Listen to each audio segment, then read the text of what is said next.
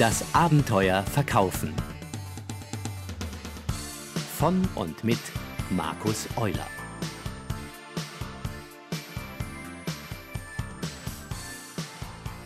Hallo und herzlich willkommen zum Abenteuer Verkaufen. Das Ziel dieses Abenteuers ist es, Strategien und Methoden des erfolgreichen Verkaufs aufzuzeigen.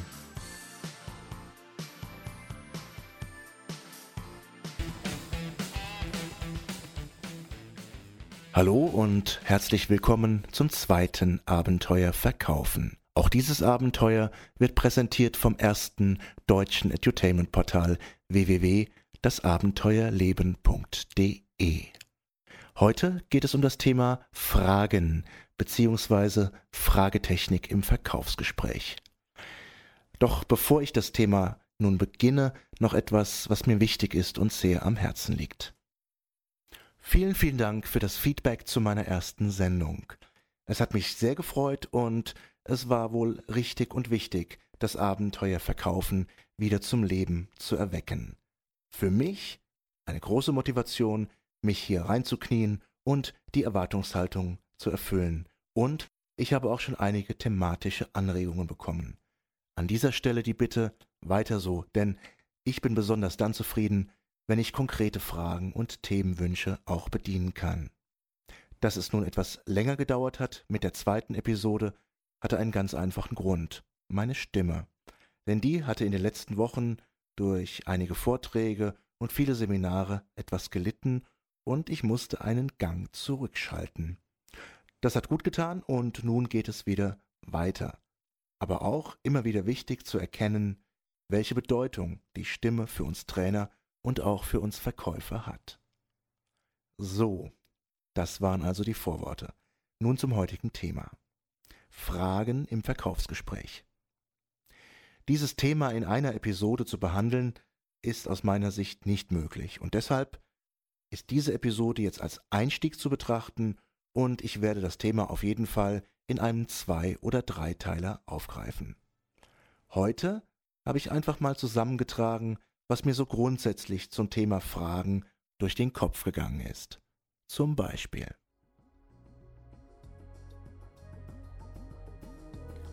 Wer nicht fragt, bleibt dumm. Wer fragt, der führt. Frage Technik. Frag nicht so viel. Du musst fragen, wenn du etwas willst. Wer fragt, muss auch mit der Antwort leben können.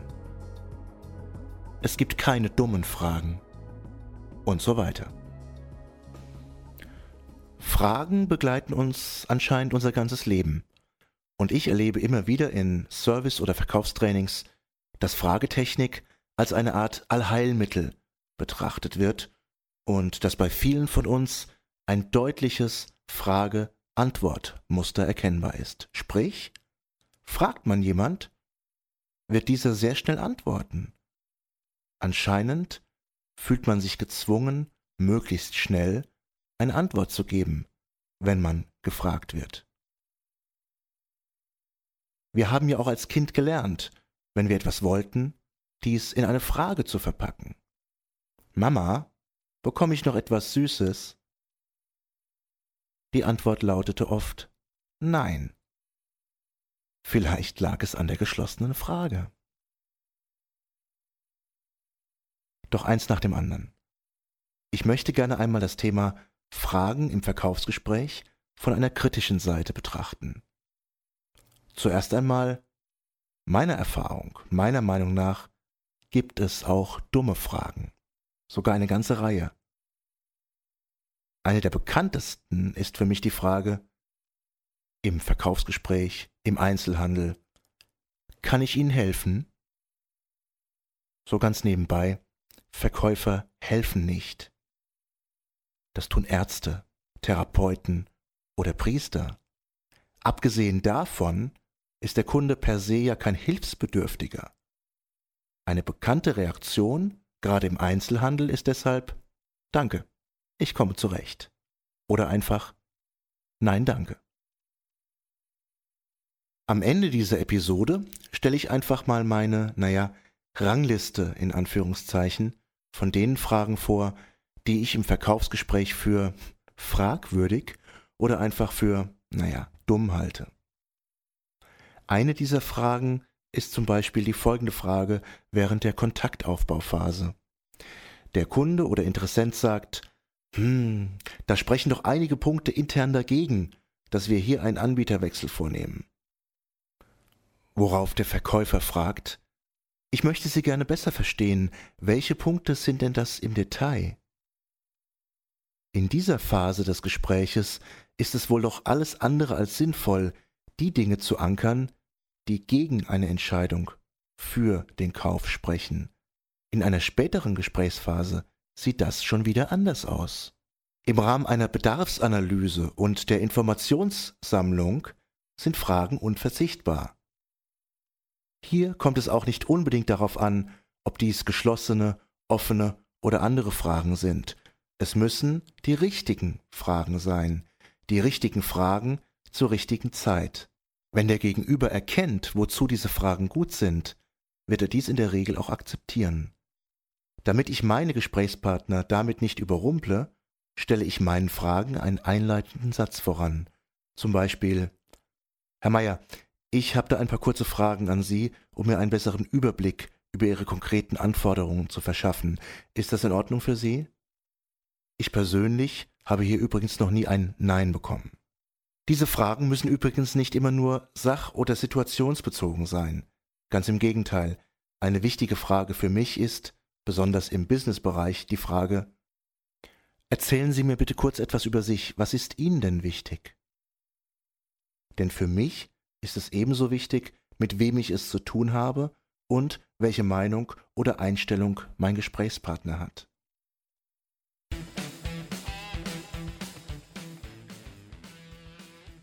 Wenn du von einem anderen etwas willst, dann frage danach. So werden Kinder im Allgemeinen erzogen. Und dies führt auch dazu, dass viele Erwachsenen Fragen stellen, anstatt klare Botschaften, Aufforderungen oder Bitten zu senden. Die Frage wird quasi als Botschaftsvermittler missbraucht. Friedemann Schulz von Thun sei Dank, wir können es ja erkennen. Wir müssen einfach nur unser Appellohr öffnen. Nun ja, dies setzt allerdings voraus, dass alle unsere Gesprächspartner dahingehend geschult sind und dass auch die notwendige Aufmerksamkeit besteht. Sonst wird es schwer, die Botschaften in Frageform zu erkennen. Auf jeden Fall muss unser Gesprächspartner sich deutlich mehr anstrengen, um zu erkennen, was wir mit unserer Frage meinen. Grundsätzlich halte ich Fragen für unverzichtbar, im Verkauf und auch anderswo. Allerdings muss man sehr gut auf der Klaviatur der Fragetechnik spielen können, da die falsche Frage im falschen Moment schon das Aus bedeuten kann. Eines der Bücher, die ich immer wieder gerne in die Hand nehme, ist von George Walter und heißt Sag, was du meinst, und du bekommst, was du willst. Es heißt komischerweise nicht Frage nach dem, was du willst, und du bekommst es. Und noch einen kleinen, aber manchmal unerfreulichen Nebenaspekt haben Fragen auch. Sie können so beantwortet werden, wie wir es nicht wollen. Oder auch mit einer Gegenfrage. Hier ein paar kleine Beispiele. Hast du eine Uhr an? Antwort Ja. Wollen Sie wirklich auf dieses tolle Gerät verzichten? Antwort Ja. Was muss ich tun, um mit Ihnen ins Geschäft zu kommen? Antwort Geben Sie uns 50% Rabatt. Wie geht es Ihnen? Antwort Was soll denn die Frage? Sie wollen also keine Verbesserung Ihrer Durchlaufzeiten im Betrieb erreichen? Antwort Sie sagen es. Wenn es darum geht, Kernbotschaften oder Nutzen zu vermittellen, beziehungsweise jemanden zum Handeln zu bewegen, dann ist die Frage nicht immer das richtige Mittel. Wenn man hier sicher gehen will, sendet man besser eine klare Handlungsaufforderung, die, unterstützt durch das Wort Bitte, dann auch gar nicht mehr wie ein Befehl klingen muss.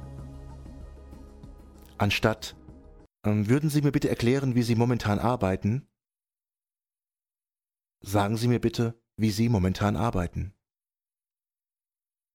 Anstatt wollen Sie das Gerät nicht einmal ausprobieren? Geben Sie es dem Kunden in die Hand und sagen, bitteschön, probieren Sie selber aus, wie intuitiv die Bedienung ist. Anstatt unter welchen Umständen wäre eine Testinstallation bei Ihnen möglich? Eine Testinstallation bringt Ihnen schnell Klarheit bezüglich der Kompatibilität. Nennen Sie mir bitte einmal die Punkte, die wir dabei unbedingt beachten müssen. Zusammengefasst, in wichtigen Situationen hat die Frage oft zu wenig Kraft und Verbindlichkeit.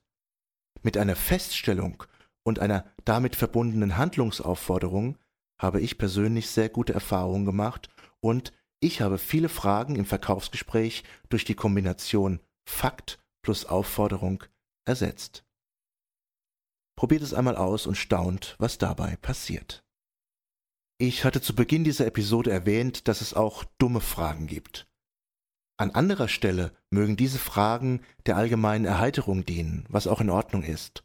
Im Verkaufsgespräch sorgen diese Fragen eher für Störungen auf der persönlichen Ebene oder führen dazu, dass die Antworten auf diese Fragen den Verkauf oder den Prozess behindern oder einfach nur in eine ungewünschte Richtung leiten. Was mir wichtig ist, es geht mir bei diesen Dingen nicht um richtig oder falsch. Denn abhängig von Person, Situation und Zielsetzung können unterschiedliche Wege zum Ziel führen. Es geht mir vielmehr darum, dass wir in Verkaufsgesprächen entscheiden, was in diesem Moment, in dieser Situation nützlich ist, zielfördernd ist und dass wir erkennen, was uns bei der Zielerreichung eventuell behindert. Entscheidend wie bereits erwähnt, sind immer der Gesprächspartner, mein Gesprächsziel und die jeweilige Situation, in der das Gespräch stattfindet.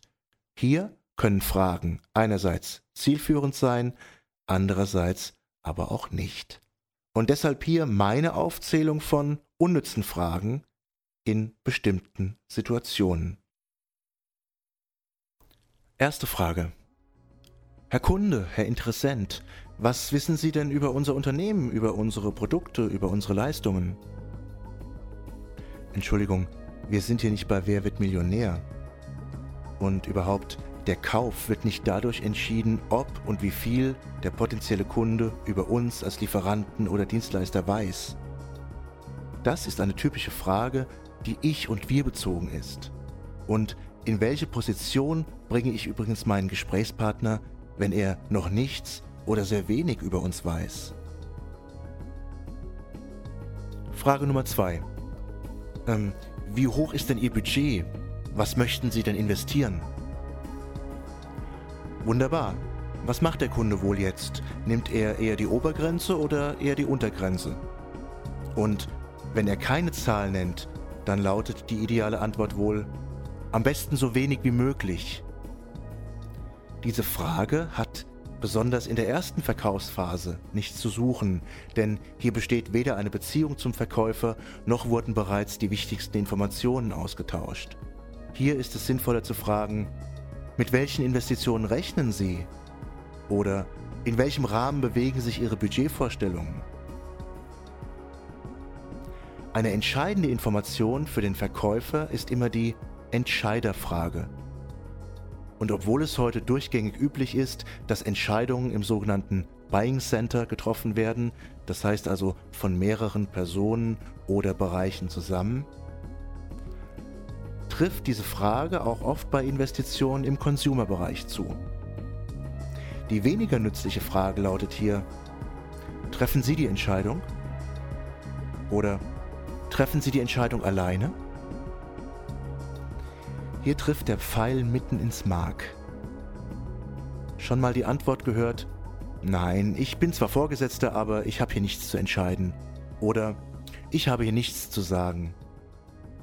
Die Antwort auf diese Frage lautet meistens ja. Und das kann wahr sein oder eben nicht.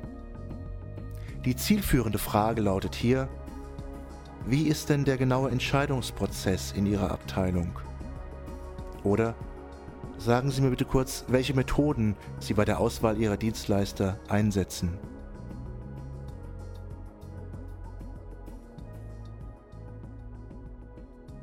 Eine weitere Frage, die gerne eingesetzt wird, lautet, wie geht es Ihnen, Herr Schmidt? Schon mal von einer unbekannten oder weniger bekannten Person etwas anderes gehört außer Danke gut? In England funktioniert dies mehr als Höflichkeitsfloskel. In Deutschland finde ich diese Frage absolut überflüssig. Sie ist mir einfach zu persönlich. Vorausgesetzt, ich kenne einen Kunden noch nicht lange genug, aber selbst dann ist diese Frage immer kritisch. Übrigens, die meisten können mit allen Antworten außer Danke gut sowieso nicht umgehen. Zum Beispiel, wie es mir geht? Sehr schlecht. Meine Frau hat mich verlassen, mein Chef sagt, ich mache zu wenig Umsatz und meine Kollegen glauben, dass ich ein Trinker bin. Was würdet ihr darauf antworten? In diesem Sinne ist es auch wichtig, dass ich mir bewusst bin, wenn ich eine Frage stelle, dass ich auch mit der Antwort umgehen muss und dies auch will. Diese Art von Fragen nenne ich Eisfragen. Eisfragen deshalb, weil in vielen Fällen die Kommunikation hier stagniert, also einfriert, oder sich das Klima auf der Beziehungsebene abkühlt. Ich freue mich übrigens auch über eure Eisfragen, mit denen ihr keine guten Erfahrungen gemacht habt, entweder weil ihr sie selbst eingesetzt habt oder weil man euch solche Fragen gestellt hat. So, das war's für heute. Der Einstieg zum Thema Fragen im Verkaufsgespräch. In der nächsten Episode geht es um wirklich wichtige Fragen, also Fragen, die im Verkaufsgespräch zielführend sind, die uns Erkenntnisse und Informationen bringen, Fragen, mit denen wir teilweise unter die Oberfläche schauen können. In diesem Sinne wünsche ich euch eine sonnige erste Maiwoche und freue mich über Feedback und Anregungen. Eine gute Zeit und allseits gute Geschäfte.